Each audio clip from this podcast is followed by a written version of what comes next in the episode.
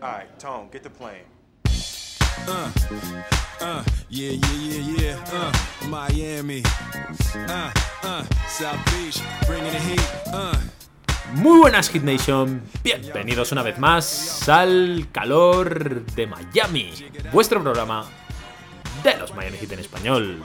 Yo soy Javier Rojo y este es el programa que os trae la actualidad del equipo del sur de Florida, Miami Heat.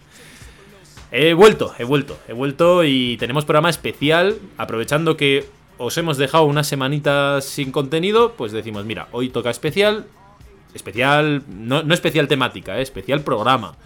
Y el lunes, pues ya volvemos con la programación habitual, lunes, martes, lunes grabamos, martes sale, y así analizamos lo que ha pasado en estas semanas que he estado ausente, he estado de vacaciones. Pero bueno, el que no se ha ido de vacaciones y el que está con la misma cara que le veo así concentrado es el profe Pedro. ¿Qué tal, Pedro? ¿Cómo estás? ¿Qué tal te han ido estas semanas, tío? Pues muy bien, Javi, muy bien. Me ha venido muy bien el barbecho, este descansito para coger fuerzas y descansar un poquito de ti, que ya te tenía visto hasta en la sopa. La Sí, verdad. eso siempre viene bien. Descansar. Coger fuerzas de mí, yo, yo consumo mucha energía, tío. O sea, la verdad es que lo tengo que admitir. Yo consumo mucha energía, hablo mucho, requiero mucho esfuerzo. Entonces está bien, yo me gusta darte descanso. Si lo necesitas más veces en la temporada, me lo avisas. y- No pasa nada, de momento lo estoy, lo estoy llevando bien, lo estoy llevando bien. Bueno, vamos a aprovechar. ¿Qué tal estás llevando a Miami Heat? ¿Qué tal lo estás llevando? Porque yo creo que eso igual no lo estás llevando tan bien, ¿eh? Como mi barbecho. Bueno, es una pregunta, es una pregunta difícil, la verdad. Bueno, eh, no es fácil seguir ahora mismo el- el- los partidos del equipo, eh, pero, pero bueno, eh, aquí hay un compromiso vital con, con el calor de Miami Eso es para, para darle, para mantenerse ahí completamente enganchado y Sobre todo darle todo a, a la audiencia. Me gusta que hayas dicho lo del compromiso porque yo creo que es, es por donde va, ¿eh? Hoy, hoy vamos a hablar de algunas cosas. No nos vamos a meter tanto en partidos porque me- a mí me apetece, y esto lo he hablado un poco con Pedro antes de empezar, me apetece hablar un poco de manera más longitudinal del equipo de este año, ¿no? No tanto el partido del otro Sí, día con Toronto. Desahogarte, Javi, La- desahogarte. sí, un me apetece un poco, sí, me apetece un poco. No tanto hablar de lo de Toronto, ni la victoria contra los Suns, ni nada, porque me parece que este equipo es...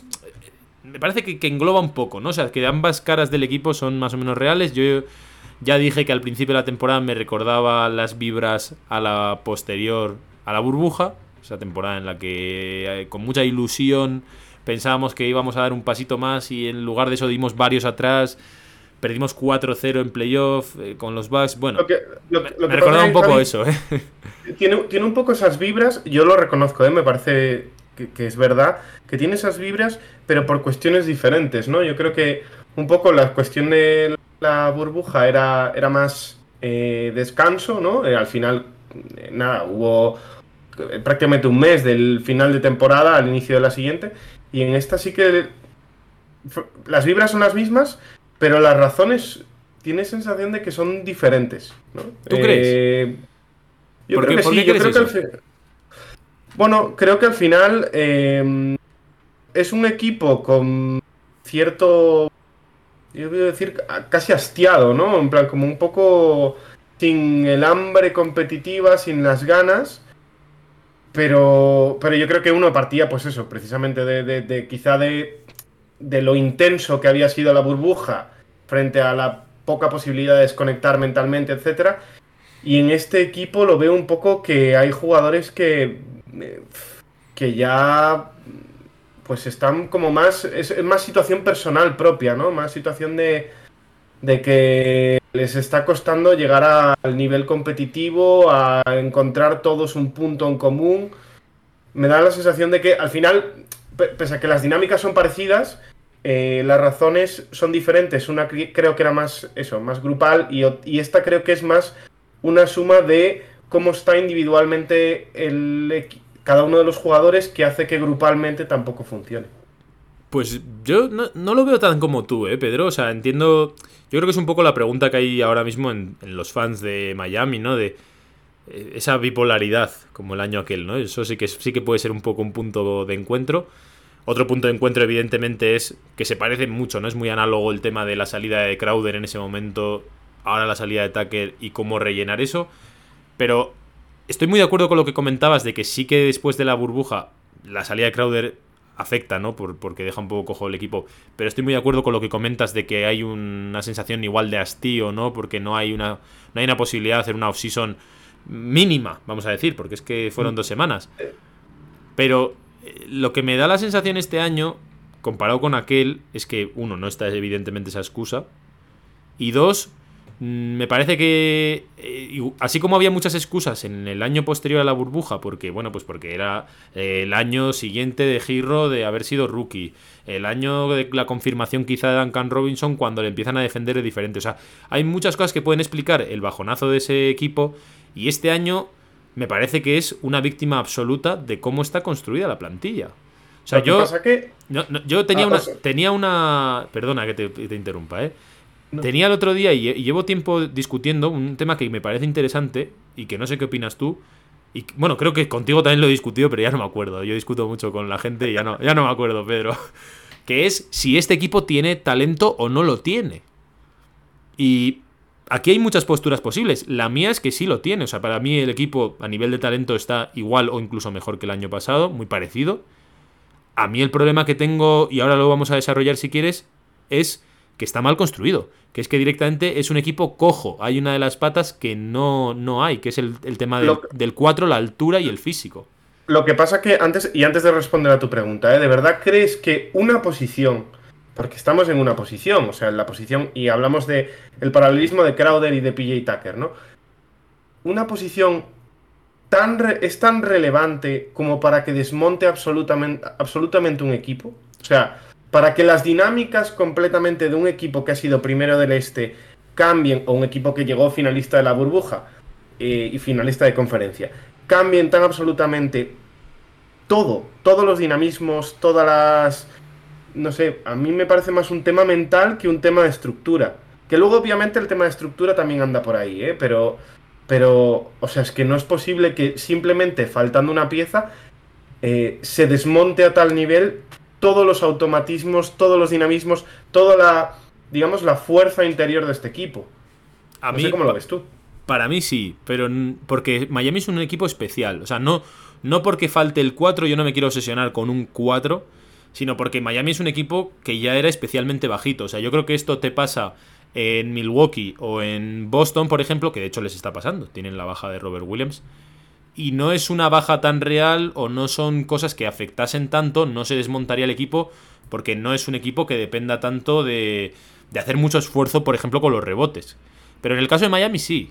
Y es verdad que PJ Tucker no solucionaba el papel. O sea, el año pasado ya teníamos este problema porque éramos un equipo muy bajo con PJ Tucker. Al final la, la altura de PJ Tucker es casi más de un 2 que de un 4.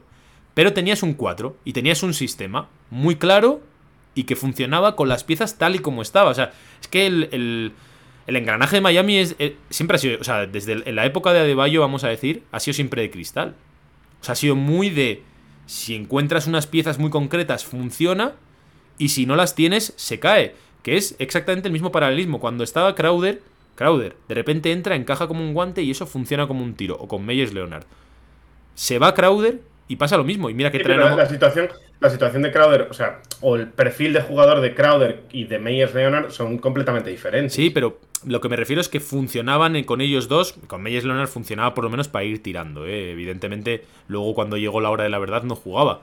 Pero bueno, por lo menos tenías ahí algo a nivel de altura y de centímetros, por mucho que Meyers Leonard no fuese un jugador muy dotado, pero sí que por lo menos resguardaba mucho a Bam y ayudaba al sistema también era un buen agitabanquillos, ¿eh? Por eso, sí, sí. A nivel anímico. Y, este Crowder, y Crowder también. Y Crowder también. Pero yo no me meto tanto en el tema de la química del equipo, que creo que también evidentemente influye, pero no voy tanto por ahí. Ahora, le quitas a Crowder y le quitas más o menos a Meyers Leonard, que ya no estaba, podría ser un poco parecido a lo que ha pasado con Deadmon este año, ¿no? Que empieza a jugar un poco peor. Y es que realmente ese equipo también se destruyó. O sea, estuvo un montón de tiempo haciendo un montón de pruebas, poniendo a Chihuahua, poniendo a Mojarcles, Mojarcles, ¿vale? Eh, hasta que al final encontró una fórmula para por lo menos ser un equipo competitivo con Olinic. Un equipo competitivo, ¿eh? que tenemos esa, fase también muy idealizada desde mi perspectiva. Era un equipo competitivo, pero no era élite de la liga, ¿eh? por tener a Olinic de 4. Por eso te digo, no es tanto por un 4 o un 5. Es porque si, lo cambias o lo quitas, después he quitado Olinic y trajo, vino Bielica y volvió a caer el equipo en barrena. Entonces, eh, vino Ariza y volvió a. O sea, no es tanto por un 4, un 5, sino porque el sistema realmente es muy dependiente de cómo rodeas, en este caso a de Bayo, porque no es un 5 al uso y no es un 5 tradicional. Entonces, Miami para mi gusto ha rizado el rizo absolutamente porque ya el año pasado ya era una apuesta arriesgada y con Crowder también me lo parecía, seguía siendo un ultra small ball. O sea, lo de Crowder funcionó muy bien porque eran, era una burbuja muy controlada.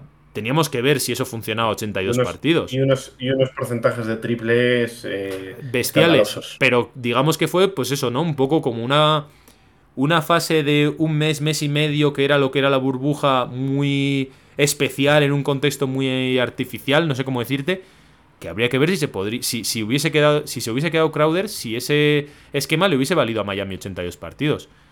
Pero el año pasado pasa un poco lo mismo con PJ Tucker, o sea, es un equipo súper competitivo tal, pero por lo que te digo, porque no, no es porque sean unos jugadores que eche especialmente de menos o, o que me parezca que suben muchísimo el suelo del equipo. Es porque lo ponía hoy en el grupo una, un ejemplo, muy tonto, ¿eh? Pero yo, yo para mí, yo llevo tiempo diciendo que para mí estos hits son un mal equipo de baloncesto. Y quiero explicar esto bien. porque para mí. Eh, lo, son, yo creo, lo creo también. Para mí son un mal equipo, pero. pero a diferencia de. Porque, por eso te preguntaba lo de, la, lo de si este equipo tiene calidad. Para mí tiene mucha calidad este equipo. O sea, yo creo que el equipo rebosa calidad. Pero. Yo ahí discrepo, ¿eh? Por eso digo. por eso digo. Por eso fíjate que a eso iba, ¿no? Que, que yo no estoy viniendo a decir el equipo es malo y tal, sino me parece que el equipo es muy bueno. Y el ejemplo que ponía es como una silla de top premium que es súper acolchada, estéticamente es bella y es preciosa, pero una pata está coja. Entonces la silla no vale, es una mala silla. O sea, prefieres una silla mm, un poco más normalita, pero funcional. Y esas sillas normalitas funcionales te van a pasar por encima. Así es como yo veo este año a estos hits y aquel año también que es que por mucho que tengas talento, porque a mí personalmente me parece que gente como Vincent, como Struz, como Jurseven, si es que estuviese sano, como Ladipo, como Caleb Martin, son jugadores que para mí a cualquier equipo le gustaría tenerlos en la rotación. O sea, no, no me parece que son muy buenos jugadores. Pero si está cojo tienes unos problemas de rebotes impresionantes, de altura, de tamaño, para poder defender. Ya no solo el rebote, porque el, rebote, es el número. Ya, Javi, pero, pero son, son jugadores en su mayor parte unidimensionales. O sea, son jugadores. Y me meto en la parte de. de Struz, de Duncan Robinson, por ejemplo, son jugadores que, que, solo son ofensivos, solo valen para, Para, la ofensiva. O sea, defensivamente son nulos. Eh, y por el otro lado también te pasa igual. Y entonces, al final, por eso, por eso te digo, Pedro, que como cogea la silla, te miras todo lo demás de la silla. Ya, pero es que, eh, es que, tienes que esconder constantemente a jugadores en cada uno de, las dos, de los dos lados de la cancha. Pero eso se hacía exactamente. No un equipo. Si, el año pasado era el mismo equipo, Pedro. Y teníamos un 4 y teníamos un 4 muy bueno, no teníamos otro suplente, no teníamos altura. Y en cambio era un equipazo, pero un equipazo del el más profundo de la liga. O sea, ningún equipo podía decir, tengo tan buenos jugadores como tiene Miami en cuanto a extensión. Pero una, cosa, una cosa es, profundidad, Una cosa es profundidad y otra cosa es talento. Y tú te has referido ahora mismo al talento. Y el talento. Hay jugadores que no lo tienen. Son jugadores, muchos de ellos, eh, sobre rindiendo. Es decir, rindiendo a un nivel por encima de lo que son como jugadores. Bueno, pero esa es tu, esa es tu opinión. Yo no creo que estén sobre rindiendo gente como Vincent, por ejemplo. O sea, yo creo que a Vincent, con lo que yo le he visto, siempre me puedo equivocar. Pero yo le pongo quizá en otro equipo y yo creo que, el, que Vincent ya ha demostrado ser un jugador como es, que no es un jugador de sistema, que no es un jugador que esté brillando porque Spoelstra hace magia con Vincent. Bueno, pero tú has visto a Vincent en la temporada pasada, la temporada pasada los playoffs de Vincent y la, y la temporada regular, ¿eh? Son muy buenos. Los playoffs, sobre todo a nivel defensivo, ¿eh? A nivel ofensivo. A nivel ofensivo tiene partidos de estar brutal también. Bueno, eh, discutible, eh, pero. El segundo mejor jugador fue después de Jimmy en muchos partidos contra Boston. De verdad. Bueno, segundo, tercero. O sea, después de Adebayo. Bueno, Adebayo tuvo una serie también con muchos altibajos, pero bueno. vamos a comprar. vamos a comprar. Me lo, compras, me gusta. Me, gusta me lo compro. Digo que al final. O sea, es un jugador que, que, está a un nivel, a un rendimiento excelso, pero a un nivel excelso que tú este año, si no si no está todo perfecto, que me parece imposible, o sea, muy difícil que esté todo perfecto, son jugadores que no tienen el talento para sacarte nada adelante. Pero es que tampoco, es, sí- tampoco es su sí papel mismos- ni debería serlo. Por sí mis- ya, pero por sí mismos no son capaces. Pero tú te Y yo creo que hemos visto, hemos visto un Miami, perdona, hemos visto un Miami durante el- a lo largo de los años que ha ido dejando, eh, ale- alejando jugadores o dejando ir jugadores que en el fondo, que aquí estaban rindiendo muy bien, que eran muy buenos y que sé, y que luego se van a otros equipos y no valen para nada.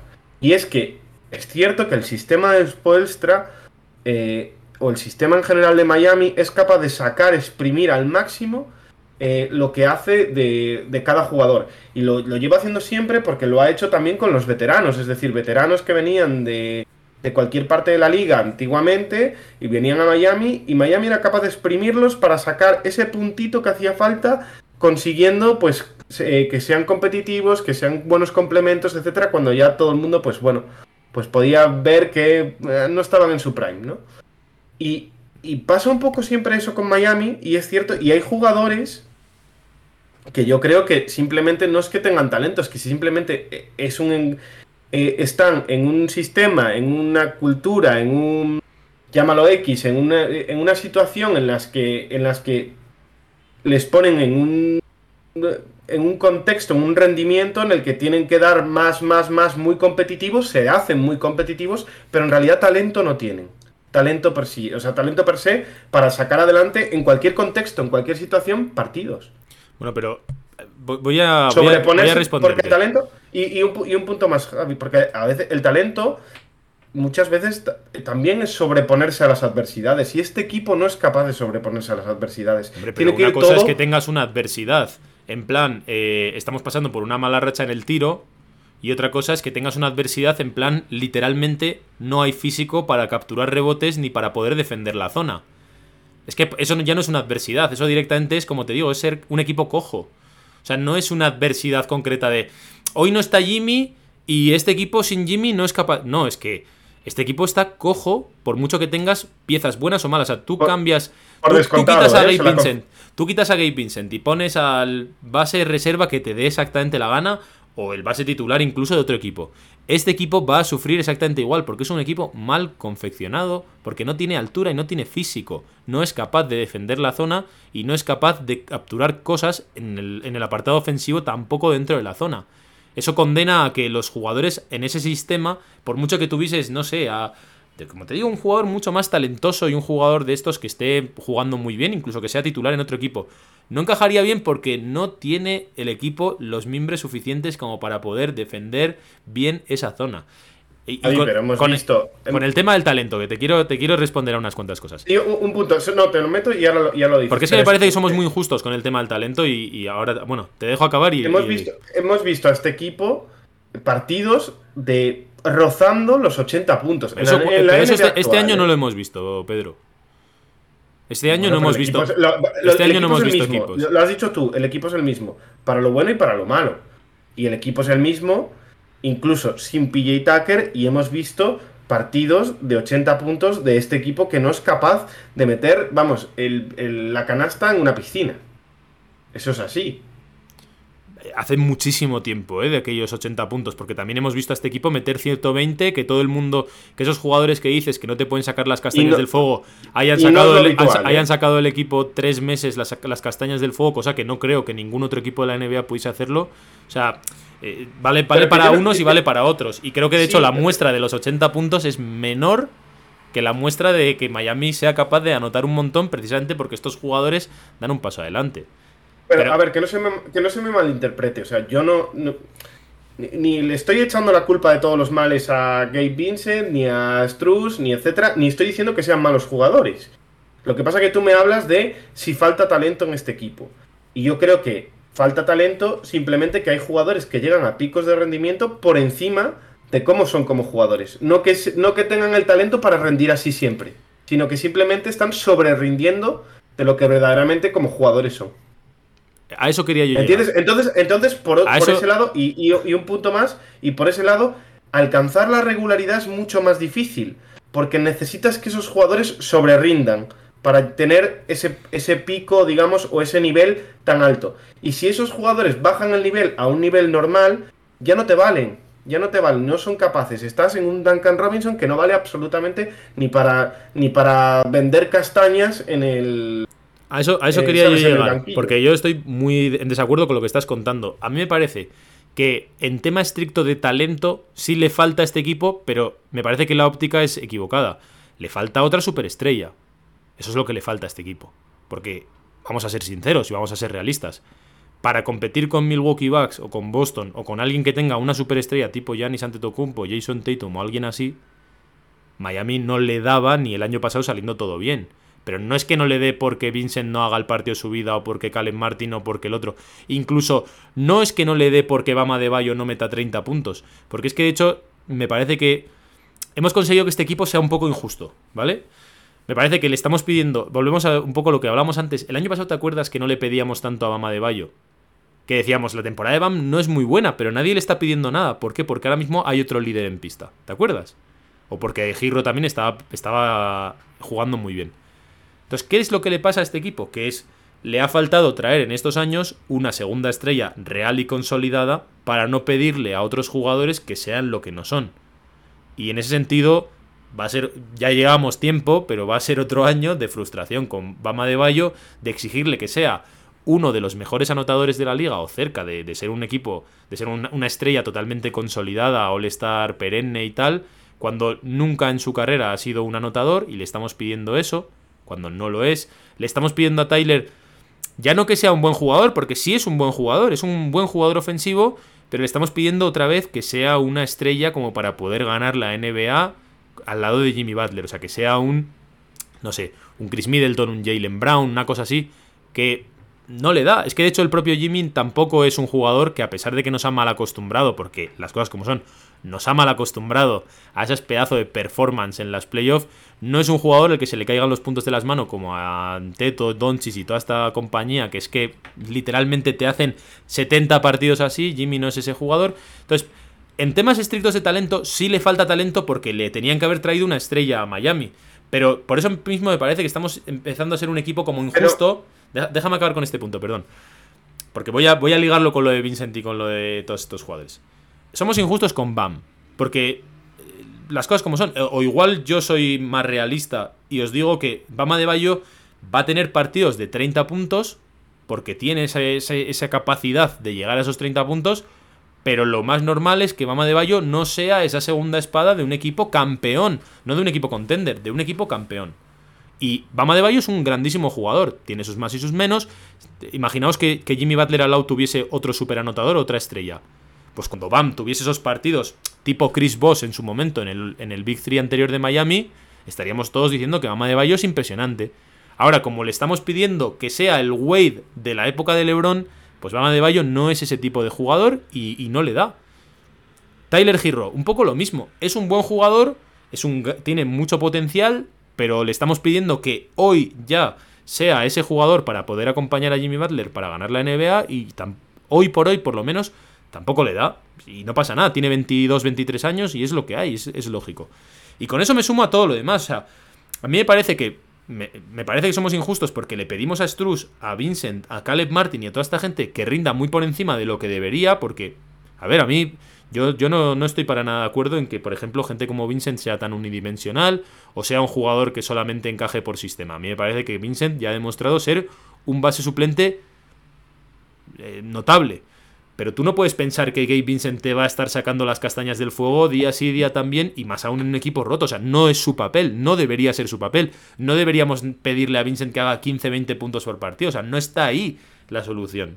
Pero Javi, ¿cuál es, cuál es el problema? Porque en realidad, si- o sea, si nos paramos fríamente, o sea, el problema es un super anotador, porque si nos paramos fríamente... Para, para responderte a eso, Pedro, Miami- ¿cuál es el problema? Depende de cuál sea la, la prisma. O sea, ¿cuál es el problema de ser un equipo normal o cuál es el problema de no ser un equipo que pueda aspirar al anillo? Porque son respuestas diferentes.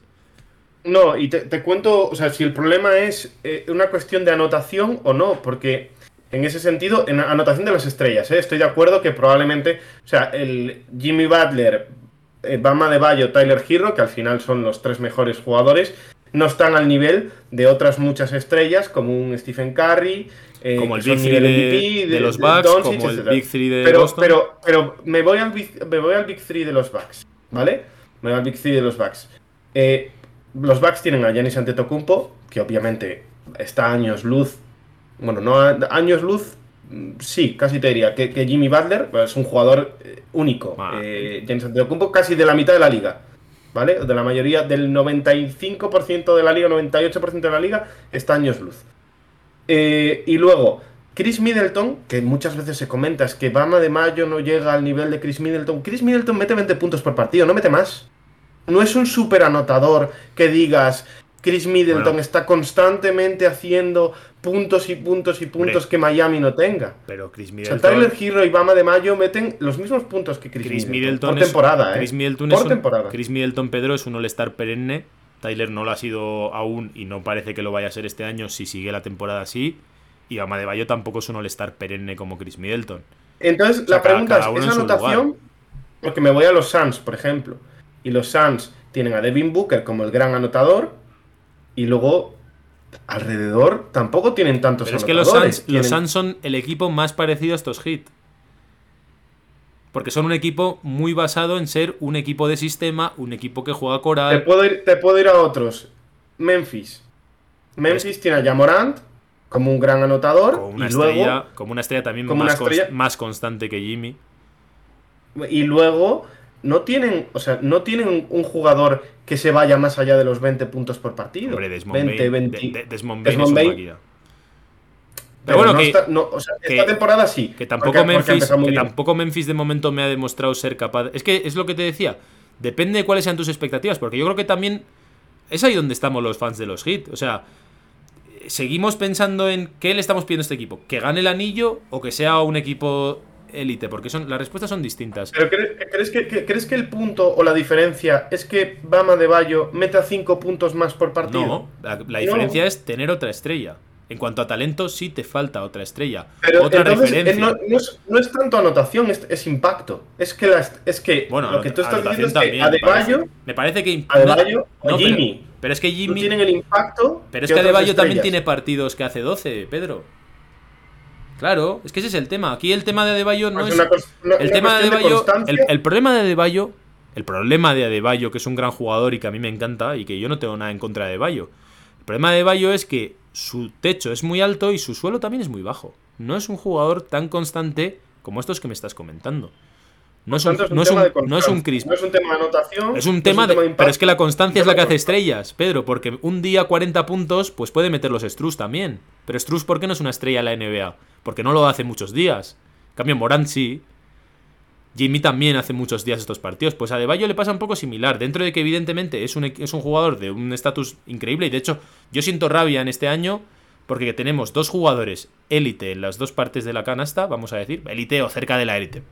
Eh, Bama de Bayo se puede decir, pero es un jugador muy potable en ataque y élite en defensa. Y Jimmy Butler también es un two-way de los más élite. O sea, en cuanto a la categoría two-way, tenemos dos jugadores de decir, rodéalos como quieras y haces un equipazo. Es así. Y están mal rodeados. Pero porque Adebayo no es ese jugador constante de 25 puntos por noche o 20 por noche. No lo es. Aunque las estadísticas te ponga que mete 17. Da igual, lo, lo vemos todos los días. Hay días que Adebayo es maquinón y hay otros días que Adebayo, pues, pues no, porque, porque no, no ha sido. Su genética no es ser un anotador. No lo ha sido nunca hasta que, hasta que se lo hemos pedido en Miami. Y se lo hemos pedido por falta de. O sea, por. Exacto, No había nada más. correcto, ahí estamos. Entonces, la- aquí el problema es que no se le ha traído esa ayuda a Jimmy Butler.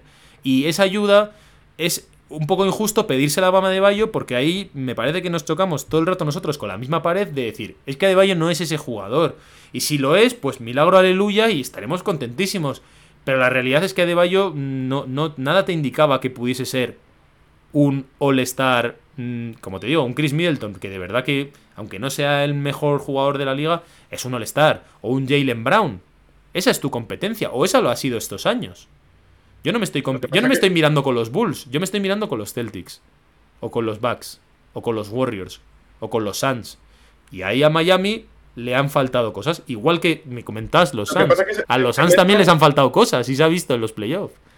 Lo que pasa es que se mezclan dos, digamos, dos problemas diferentes. ¿eh? Uno es la configuración de roster en cuanto a banquillo, en cuanto a altura, en cuanto a lo que quieras. Es que ahí es y donde te decía, ahí es donde te decía, pólvora ahí donde te decía De Pedro que son las dos respuestas a qué tipo de pregunta. Si es al, al anillo, falta otra estrella. Y a ser un equipo bueno y joder, que dé gusto ver, falta la configuración del roster. Son las dos respuestas a dos preguntas distintas. Para el anillo falta una estrella. O sea, incluso aunque tuvieses coja la silla, si tú tienes un Kevin Durant o una cosa así, te digo yo que se nota menos. O una cosa de Sí, estas te tapa, te tapa, te tapa te coges, te coges un 4 de esos del montón y que esté apañado y con Jimmy y con Bam al anillo por lo menos como objetivo. Pero como no estás ahí, pues vamos a rebajar un poco y para ser un equipo más o menos parecido al año pasado que dices, es un equipo que da gusto verlo porque joder, qué equipo más construido que consolidado, no tiene el techo de otros, pero qué bien. Pues ahí lo que estamos viendo es que está, es un equipo cojo. Es un equipo cojo que tiene más problemas solamente que la zona, ¿eh? pero la zona para mí es insalvable por roster. El otro problema que tiene, y es a lo que. Por eso digo que me parece injusto y con eso cierro, ¿eh? Parece injusto decir, es que Gabe Vincent, es que Vincent quedado- no, le podemos. quedado que tienes ahí el otro problema que tiene y nos has dejado con el suspense. Ah, voy, ¿eh? voy al otro. El otro problema que tiene es de cómo configurar un roster con demasiada profundidad y que cada jugador tiene su propia agenda. Que en este caso es que Giro. son especialistas absolutos también. ¿eh? Pero yo no hablo, yo no hablo de estos, ¿eh? Que también. Eh, Me refería más, por ejemplo, al tema de Giro y al tema de Lauri. ¿Vale? O sea, Tyler Giro es un jugador estupendo, de verdad. O sea, me- y aunque no sé qué es lo que va a pasar este año, pero pongamos que es un desastre de año, ¿vale? Y que Miami hace un año parecido al de la burbuja y tal. Al post burbuja, perdón. Tyler Giro sigue siendo un buen jugador. Otra cosa es que no le llegue para el objetivo del anillo que tú quieras, ¿no? O para ser un titular de un contender absoluto al anillo. Vale, eso, son unas expectativas. Aquí el problema es que evidentemente a Giro, si lo querías mantener por lo que ya te ha demostrado individualmente él, le tienes que poner la pasta encima y le tienes que poner de titular. Y es así. Estás obligado, estás por fuerza. Y si no, no se va a querer quedar. O sea, es así. Entonces, ¿qué pasa? Tú tienes que subir a Tyler al titular, pero ahí tienes otro jugador que también por galones y por contrato tiene que jugar, que se llama Kyle Lowry. Entonces se te queda un backcourt absolutamente roto comparado al del año pasado, que estaba mucho más compensado porque, primero porque Lowry estaba mejor, pero segundo también porque la, pa- salariales, la pareja que que te tenía al lado tenía más, más fundamento, más cohesión. Ahora no, ahora hay que tapar también eso. Que es lo que estás. Que ahí estamos tú y yo muy de acuerdo con el tema de que tiene un montón de carencias muy obvias este roster. Y que, engra- que- en un engranaje más con- concreto hay ciertos jugadores que se pueden tapar o que se pueden maximizar. Que entre ellos yo no meto a Gabe Vincent, porque a mí Gabe Vincent sí me parece un jugador completo. Y yo, de hecho, soy partidario de ponerle titular y de cambiar a Lauri. Pero a Struz, por ejemplo, sí que hay que esconderlo en determinadas situaciones. A Giro también, salvo que le pongas un super. El año pasado Giro estaba mucho más escondido porque Gabe Vincent era mejor defensor. A día de hoy era mejor defensor que Lauri. Porque tiene más físico, tiene más piernas y tiene. Por eso cuando yo hablo de físico no hablo solamente de altura, hablo de, de tener piernas, de tener agilidad. Este es un equipo muy poco atlético ahora mismo. Es poco atlético. Entonces eso te ha, te ha descuajeringado los titulares porque tienes un backcourt que tienes que estar pendiente de no de, no puedes, o sea, juegas al switch con Adebayo y no puedes switchear con nadie porque nadie tiene altura. El único que puede switchear y que da, da- da- sinceramente da pena verlo, eh. Es, a- es a Jimmy Butler. Da pena verle ahí pegándose con el Drummond de turno o con el que- no jodas. y que no debería, y que no, en cierto modo no debería ser su papel. Por eso digo que da pena lo verlo. Que da pena verle ahí desgastarse a, a- a hostias con un Tocho, un Busevich, una cosa así.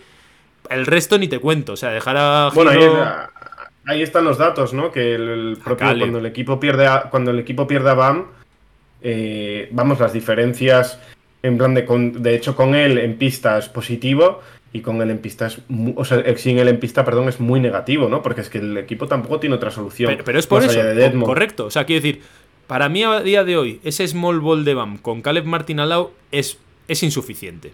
Y a mí me parece un equipo cojo. Pero es que lo que tienes después es peor, porque han ahondado en un problema que ya teníamos. Es verdad.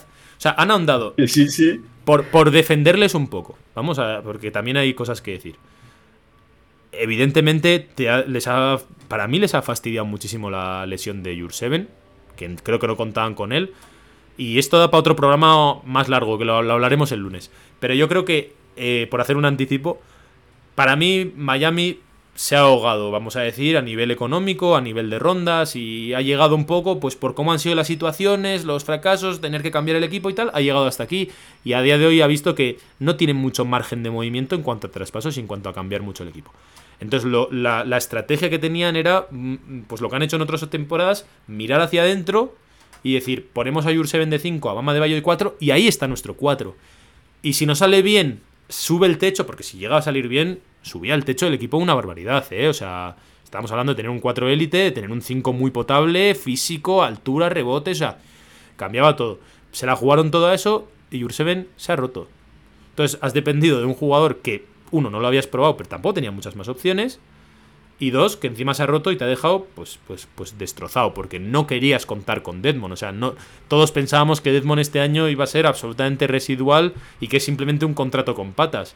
Y, desgraciadamente está jugando muchísimos minutos, en muchos momentos, desquiciándonos a la mayoría. Pero es lo que hay le ha pillado el tren a este equipo para mí. Eso lo hablaremos otro día, ¿eh? para, dejar un poco ahí en el aire. Sí, lo, dejamos, lo dejamos para, pero, pero el siguiente Pero sí que es verdad que por defenderles un poco en cuanto a su estrategia, aquí cada uno tendrá su opinión y a mí no me deja tranquilo depender de un secundario como Jurseven. Pero esa parece que era la estrategia de Miami y también la estrategia de promocionar a Víctor Oladipo, que evidentemente, eh, tú y yo lo sabemos, Pedro, estábamos hypeadísimos con Oladipo este año, porque él mismo había dicho, Buah, este año voy, de, yo también merezco ser titular, voy a ser el Oladipo del pasado, tal, tal, tal. Se quitaba de la ecuación ese problema de Oladipo Giro los dos a la vez. Y yo decía, Buah, Oladipo Gay Vincent me parece un barco suplente a nivel ya defensivo espectacular. Oladipo también está cao, no sabemos nada, no sabemos cuándo va a volver, si es que va a volver, en qué forma va a volver. Y el equipo se ha quedado si ya estaba cojo claramente de tema altura y tal, se ha quedado cojo en cuanto al 5, en cuanto al 4, en cuanto al sexto hombre ahí, y entonces por eso está jugando con todo lo que tiene. Y estamos viendo, para mí, personalmente, aberraciones como tener a, Duncan Robinson y a Struz los dos a la vez en pista que no tiene ningún sentido. Entonces es un equipo, es, es, como digo, es un mal equipo de baloncesto, teniendo en cuenta que para mí las piezas son buenas, pero es como si juegas al ajedrez y no. Que tengo no sé cuántas, tengo el alfil, tengo tal, pero no tengo torre y no tengo peones. Pues, pues tienes. Que está muy bien, pero joder, aunque tengas los dos alfiles, te falta la. O sea, mejor compensado porque Miami no puede permitirse, a diferencia de un Bucks con Anteto o lo que estamos hablando, ¿no? un Doncic, no puede permitirse un equipo cojo. Ya, Javi, pero es que eh, tú has forzado la situación y el, y el tipo de perfiles que ha escogido Miami ha forzado la situación a que este equipo, eh, lo hemos comentado en anteriores programas, sea eh, eh, probablemente el equipo más frágil de la NBA. Y el equipo más frágil de la NBA, para que funcione, obviamente, o sea, no hablo de techos, suelos, hay equipos que son, que da, pobrecitos. En la posición del 5 sí te lo compro. Pero son equipos muy frágiles en el sentido de que, pues, dependen de piezas muy concretas. También te digo, Pedro, que son varios años que, que ha sido lo mismo, ¿eh? Recuerda que estuvimos muchos años. El año pasado porque sale Jurseven ahí de la nada. Pero han sido un montón de años que decíamos, como Bam no esté, este equipo se cae. Así años, ¿eh? Tres años por lo menos.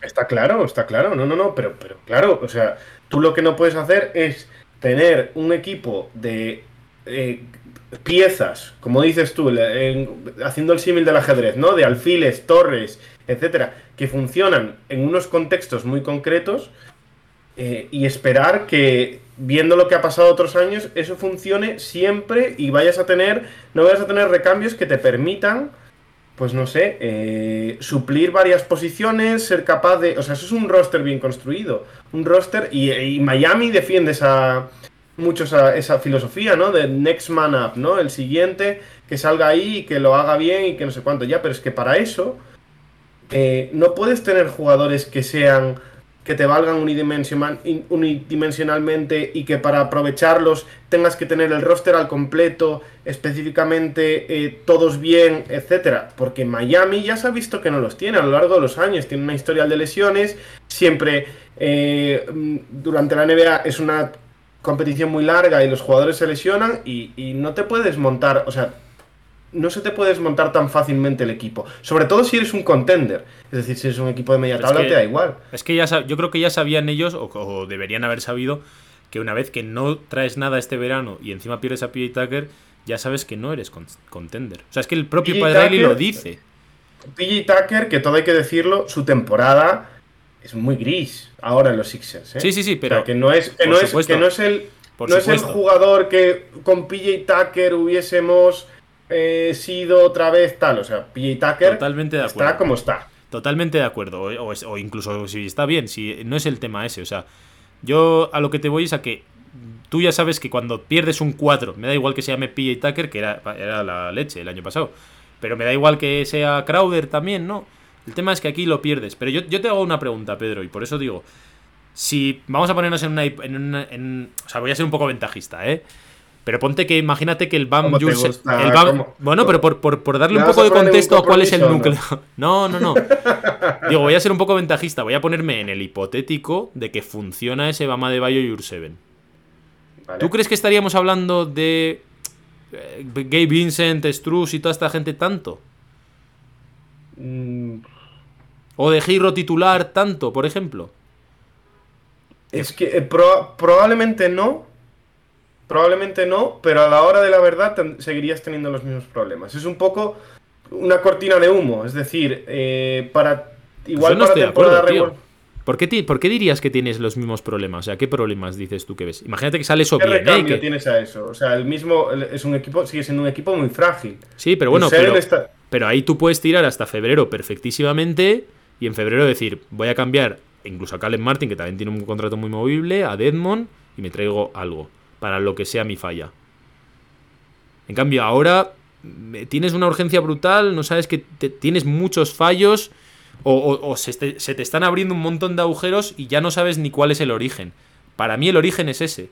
Para mí el origen es que si fuese un equipo con un mínimo de altura y tal, todo lo demás ya es cuestión de encajar. O sea, incluso, te digo al revés. Imagínate que estamos igual, que Jurseven no está y tal. Y que lo de y que Giro sigue siendo el sexto hombre o lo que sea, y está, está brutal como el año pasado.